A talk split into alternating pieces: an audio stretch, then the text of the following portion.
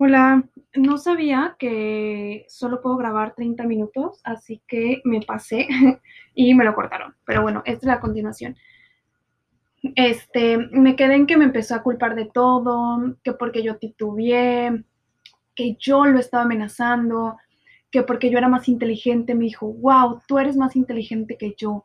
Este, tú, tú sabes por qué no me cuentas las cosas y yo siempre te conté todo. Y le dije, es que hay cosas que no se tienen que contar, o sea, hay cosas que se, que se hacen porque sí, o sea, yo no te tengo que contar que yo te estoy defendiendo de mi familia y de todos, porque es obvio que te tengo que defender, porque si estoy contigo es porque estoy contigo y te voy a defender de todos, ¿sí me entiendes? O sea, yo no tengo que, que ir con mi banderita de, hola, oye, soy buena persona, te estoy defendiendo. O sea, ¿sí me entienden? O sea, había cosas que yo decía, güey, ¿cuántos años tienes? ¿12? O sea, inclusive una persona de 12 es más inteligente y sabe estas cosas. Entonces, para no hacerles el cuento largo, me empezó a reclamar que yo, que yo, que yo. Entonces me harté y fue como, va, o sea, está bien, yo soy una pendeja, está bien, no hay problema, dime tú. Porque luego me decía, no, pues, ¿qué quieres hacer? Ah, porque pues yo le decía de que es que ya cortamos, o sea, ya se acabó. Ah, porque para esto cuando llegó me dijo de que, de que, ay, ¿a dónde te vas? Porque pues tenía mi maleta. Y yo, ay, a Ciudad de México. Y me dice, ¿cómo? ¿Por fin te vas? Porque yo no conocía Ciudad de México. Entonces le dije, sí, ya me voy a conocer. Y me dijo, ah, ok, ¿con quién o qué? Y yo, ah, pues me voy a una despedida. O sea, me parecía innecesario decirle que me iba a ir con un niño que realmente sí estaba haciendo todo por mí, ¿saben? O sea, ¿para qué? O sea, me parece que hay cosas que hay que contar y hay cosas que no hay que contar. O sea, no tengo por qué mandarle un mensaje a mi exnovio de, oye, hola, oye, eh, tengo novio. O sea, ¿sí sabes? No. O sea, yo sabía que eso quizá lo iba a lastimar o quizá eso no le iba a gustar y dije, pues ¿para qué? O sea, yo no soy una mierda, ¿sí me entiendes? O sea, no, no da. Entonces, pues sí le dije de que, ah, bueno, pues tú no me contestabas, desapareciste, no sé dónde carajos estabas, pues yo me voy. O sea, porque yo tengo una vida, contigo y sin ti tengo una vida. Yo te mandé ese mensajito de que se acabó, quieres venir a arreglar las cosas, arreglamos las cosas, me dices por qué desapareciste, pero yo me voy. O sea, yo no, o sea, yo no soy tu pendeja, yo no voy a estar aquí a tu merced. O sea, te pasé una, te pasé dos, una más y no te va a pasar. O sea, ¿qué onda? ¿Qué quieres hablar? Este, no, pues queremos, que quiero ver cómo estamos, qué va a pasar. Y yo, pues dime tú cómo estamos, dime tú qué va a pasar, dime tú por qué desapareciste.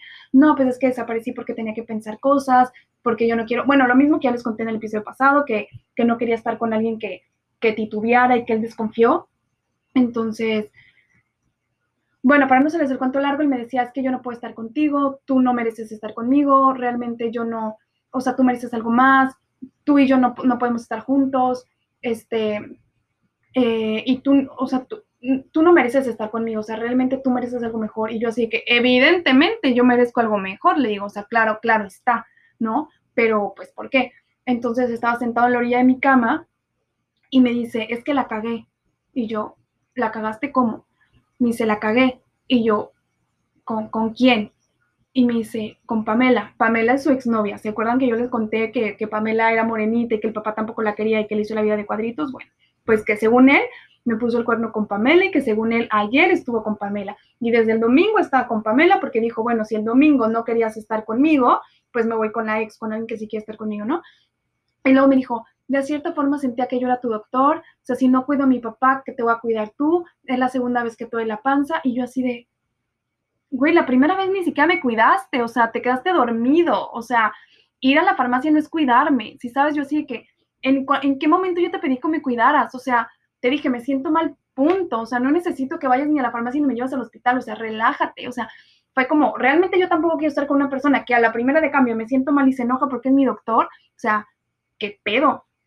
Me empezó a reclamar de un chingo de cosas y me dijo pues que no quería estar con alguien que siempre se sintiera mal y que, que no es mi doctor, pues que sí se enojó y pues que se fue con Pamela y que, pues, que perdón, y yo le dije, o sea, yo neta estaba con los brazos cruzados así de que neta viéndolo, ah, porque parece que me reía en su cara, y yo me que, ¿por qué te ríes? Y yo, pues, porque me da risa.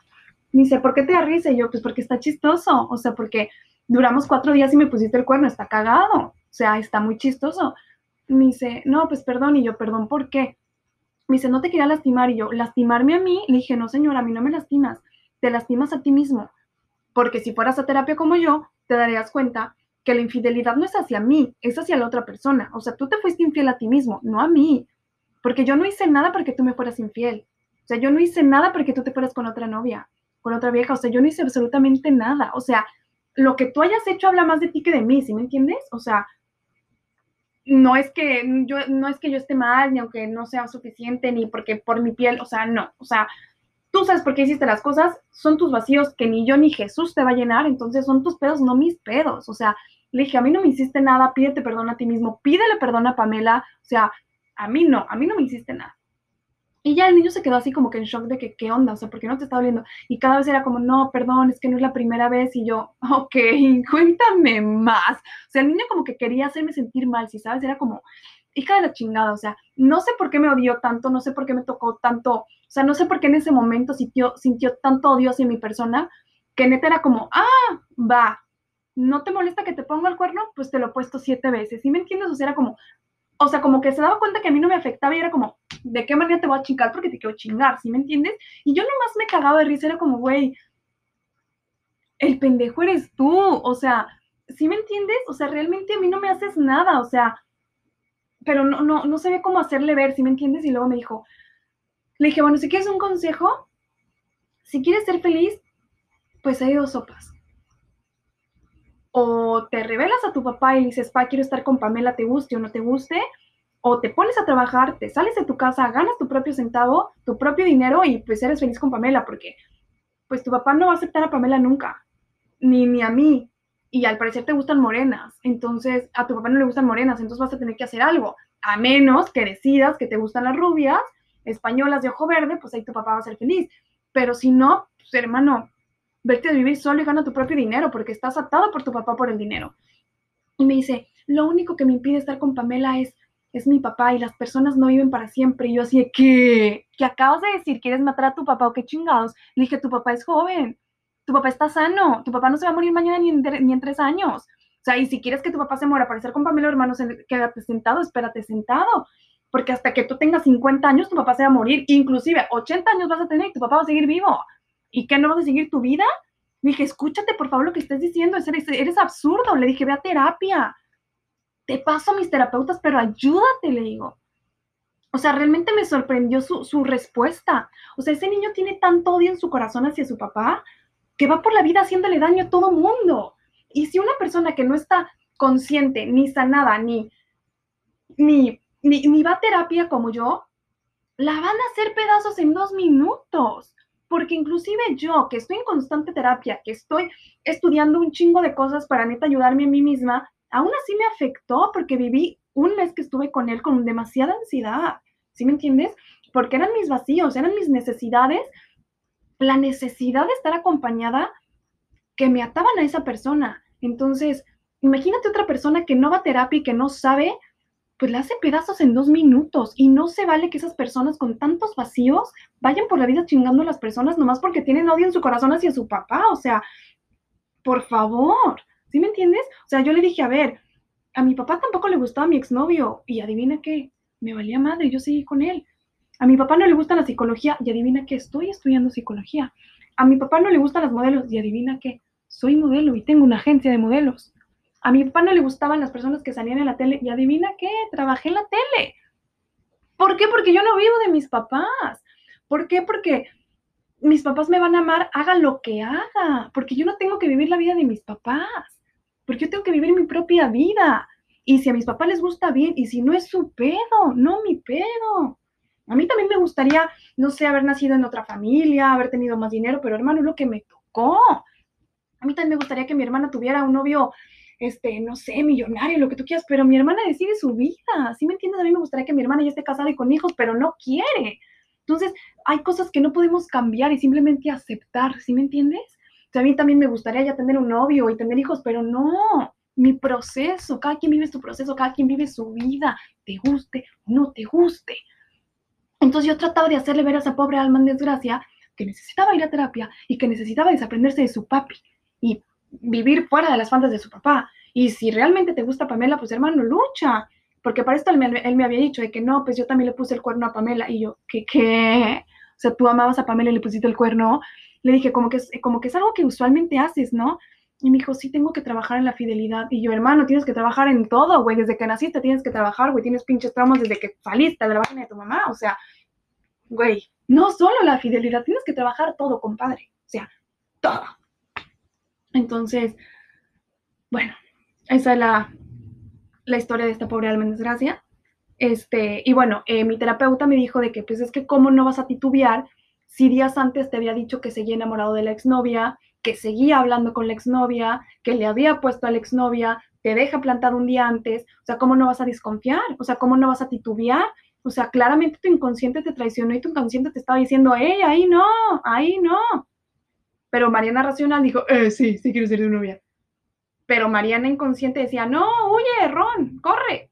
¿Sí me entiendes? Ahí fue como, oh, ahora todo tiene sentido. Y también he trabajando mucho en, a ver, Mariana, tú no hiciste nada, no te sientas culpable, ese güey es un pendejo, ese güey no sabe lo que quiere, no eres tú, eh, tampoco es Pamela, o sea, relájate, ¿sí sabes? O sea, date cuenta qué fue lo que tú hiciste mal, desde dónde tú actuaste, desde qué vacíos tú actuaste y por qué actuaste como actuaste y por qué, aún teniendo las, las, las banderas rojas, no te diste cuenta y no huiste a tiempo. O sea, ¿por qué? Estás repitiendo la misma historia nomás con un actor diferente. Entonces, date cuenta, sigue trabajando en ti misma, ¿sí me entiendes? Pero ya esta vez ya no me afectó tanto como con mi exnovio. O sea, mi exnovio de verdad me dio, fue, o sea, fue algo muy traumante, fue algo muy fuerte, porque me dejó muchas secuelas. Y esta vez ya fue como, o sea, me siento muy orgullosa por cómo actué, ¿sí me entiendes? Porque el me lo puse como chendengue y todavía me llevó al aeropuerto. O sea, todavía yo salí ganona. O sea, fue como, a ver, señora, a mí nadie me lastima, yo soy una guerrera, tú eres un pendejo. Este, aquel que está mal eres tú, el que necesita terapia eres tú este, a mí no me lastimaste, está todo bien, o sea, pero tu pendeja no soy, ni lo voy a hacer. Y hoy, pues me di cuenta que, cuando me fui a Isla Mujeres por primera vez con él, al cumpleaños del hermano, que fue donde conocí al papá, pues que llegó a Pamela. Y yo así de, aquí está tu pendeja, ¿no? O sea, desde ahí ya le estaba cagando, desde ahí ya estaba de cabroncito. O sea, ¿cómo es posible que me invite a mí y invite a Pamela al mismo tiempo? Y me enteré que, que eso le hace a todas que, el que sale con una se aburre y es como, ay, perdón, te engañé. O sea, ¿qué, qué placer sentirá al decirle a las mujeres que nos engañó. O sea, ahí hay algo muy fuerte que trabajar. Y me resulta muy interesante y realmente me gustaría ser su terapeuta para investigar el qué placer le da el salir con mujeres, aburrirse y decirles, perdón, es que te engañé. Porque sus amigos dicen que siempre la aplica, que es algo que él hace comúnmente con las niñas, sale con las niñas, se aburre y para no decirles, me aburriste, pues te digo, te engañé. O sea, qué inteligente, ¿no? Y aparte, qué pocos huevos has de tener para desaparecer dos días de esa manera de tu novia. O sea, soy tu novia, hay un puto compromiso, no puedes desaparecer así. Si yo no le marco, si yo no le digo, el Señor no se aparece. ¿Sí me entiendes? O sea, qué falta de compromiso y qué falta de huevos. Y no es posible que yo, una mujer, tenga más huevos que ese cabrón. O sea, qué, chingados, ¿Qué, qué, te falta Jesús. Hermano, yo sé que te falta tu mamá, pero bueno, la vida sigue, tienes a tu papi, pero bueno, gran, gran persona, gran personaje, tiene su papá con tal personaje, como pretendo que el niño sea bueno? ¿Sí me entiendes? O sea, con esa cara de niño bueno que tiene, que no mata ni una mosca, que todavía te pone cara de niño de perrito atropellado, de cachorrito indefenso, que yo decía, ay, pobrecito, qué mal me va a hacer este cabrón, porque mis amigas me decían, ay, no, es que parece niño, y yo, sí, que me va a hacer este pendejo? Yo le doy 10 vueltas, no, el cabrón me dio 180 vueltas, la pendeja fui yo, o sea, me sorprendió, no, no inventes. Entonces, ah, bueno, em, la conclusión de este episodio es que pues siempre hay algo bueno, ¿no? O sea, me pusieron el cuerno o quizá no me lo pusieron porque al parecer siempre lo hace con todas, entonces es algo que no vamos a saber y que realmente ni siquiera quiero investigar, o sea, realmente prefiero quedarme con, me puso el cuerno, ¿no? O sea, creo que me da, creo que me hace sentir mejor que me lo haya puesto a que se haya aburrido y digo, ay, sabes que no. Y todo porque no le quise dar aquellito, no, pues señor. Bendito sea Dios que no le di aquellito, porque si no, imagínense. Pero bueno, algo positivo que salió fue que me fui a Ciudad de México una semana, conocí Ciudad de México y regresé con trabajo. Entonces, todo estuvo excelente. De lo bueno siempre hay algo malo, siempre se aprende. Aprendí una lección más. Él realmente fue mi maestro, porque aparte de que me enseñó a poner límites, ahora sí, Mariana supo poner límites después de tanto cague en su vida, también también fue mi espejo, porque este hombre realmente me enseñó mucho, o sea, yo me veía reflejada en él en muchas cosas, porque yo antes era muy dependiente de mis papás, si mis papás me decían no, era no, este, yo siempre era como, ay, es que mis papás, ay, es que mis papás, y yo no me daba cuenta que me veía tan pendeja y que neta se ve horrible que una persona de veintitantos esté diciendo, ay, es que mi papá, ay, es que mi mamá, a ver, no estoy diciendo que desapéguense de sus papás y que les valga más de sus papás, no, lo que estoy diciendo es ya tienes veintitantos, tienes voz propia. Ya córtate el cordón umbilical, suéltalos. Sé autosuficiente, ten voz propia. Di esto quiero y esto no quiero. Y si mis papás les gusta bien y si no, ni modo, es mi vida. O sea, porque se ve horrible que una persona de veintitantos esté diciendo, no, pues es que mi papá esto, no, pues es que mi papá el otro. Bueno, señor, ¿de quién es la vida tuya? De tu papá. ¿Sí me entiendes? Entonces yo me veía en el era como, qué asco. O sea, no me gusta ser así. O el, ay, no tengo trabajo y vivo del dinero de mis papás. Veintitantos años y seguir viviendo el dinero de tus papás. Hermano, haz algo por tu vida. O sea, yo realmente llevo un año chingándole, buscando trabajo y por fin lo conseguí. ¿No? Y solo me pagan la renta, nada más. Pero ese hombre le dieron dos coches, tiene dos mansiones. Ese cabrón realmente tiene las tarjetas de crédito y tiene una pinche caja fuerte en su casa del dinero del papá y yo no. Entonces yo me veía en él y yo decía, qué horror tener tantos y todo vivir del dinero de tus papás. Por favor, o sea, mm, no es nada atractivo, o sea, te la bajan cabrón. Ahora entiendo al pobre de mi exnovio que decía, no, pues yo para qué quiero una niña pendeja que vive del dinero de sus papás. O sea, ¿qué voy a admirar esta morra? ¿Sí me entiendes? Ahora lo entiendo, ahora lo veo. Realmente yo no llegué a admirar a esta persona, o sea, realmente esta personita de 27 años que tenía mentalidad de 5, realmente no lo llegué a admirar. Pero por supuesto que no lo llegué a admirar, o sea, era como, estás guapo, me caes bien, me divierto contigo, pero realmente no veo futuro, porque no, no, no te admiro, no, no es algo que diga, ay, wow, es que qué, qué increíble, mm, no. Entonces, yo me veía reflejada en él y realmente me daba me despreciaba a mí misma el reflejo que me, que me veía, ¿sí sabes? Y yo le decía a mi terapeuta, es que no está padre porque él es, él es mi reflejo y hay muchas cosas que no me gustan de él. Entonces quiero realmente trabajarlas para cambiar eso que no me gusta de mí, porque se ve mal. O sea, realmente, ya que lo ves desde fuera, dices, mm, no es atractivo, no está padre. No. Y esa dependencia es lo que hace que la gente huya. O sea, esa dependencia de, de oye, ¿y, y te gusta? Oye, ¿y le caigo bien a tu mamá? Oye, pues es que esto, oye, es que el otro, este, no, pues no trabajo, no tengo nada que hacer en mi vida, son las 10 de la mañana y sigo dormido. No está padre. Entonces, yo le decía, son las 7.30 ya arriba, o sea, no te quieres despertar 6.30, está bien, 7.30 es hora, es hora de, levantarnos. No tenemos chamba, pero hay que hacer algo en nuestras vidas, hay que salir a correr, hay que hacer algo, si me entiendes, ponte a leer, meditar, yoga, algo, ¿sí sabes? Ay, Jesús, y, y era, era, era hora que no hacía nada, y realmente eso no me gustaba en lo absoluto. Entonces,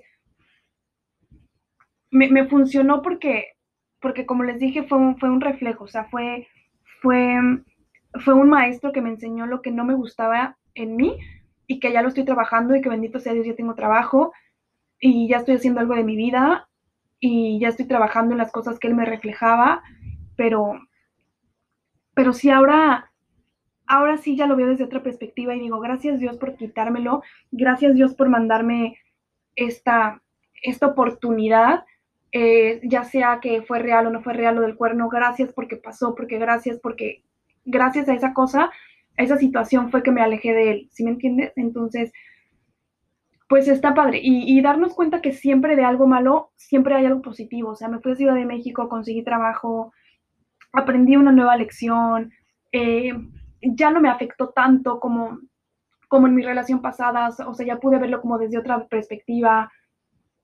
Este, sea verdad o no sea verdad todo de que se llevó a la ex, de que si me puso el cuerno, que si es algo que hace usualmente, fuera de todo eso, pues aprender que no eres tú la otra persona y, y todo lo positivo que dejó esta situación, ¿no? O sea, como les había comentado en el episodio pasado, bueno, ya supe ahora la sexualidad de Frida Kahlo, ya sé quién es Simón Bolívar, este, ahora ya sé poner límites sanos, ya sé darme a respetar, ya sé valorarme, sé lo que merezco, sé lo que no merezco, sé lo que puedo conseguir, sé de lo que soy capaz.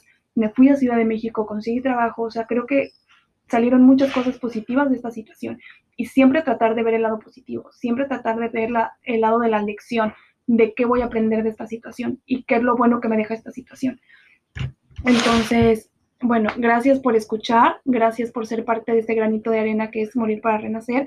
Ojalá realmente todas mis historias les ayuden, ojalá se puedan sentir identificados con mis historias, ojalá se rían conmigo como yo me río de estos, de estos episodios y de todo lo que me pasa, porque neta mi, vida es una comedia, o sea, realmente estoy pensando en hacer este estando porque es impresionante, o sea, mi vida es una comedia andante. Entonces, gracias, gracias, gracias, gracias y nos vemos en otros episodios.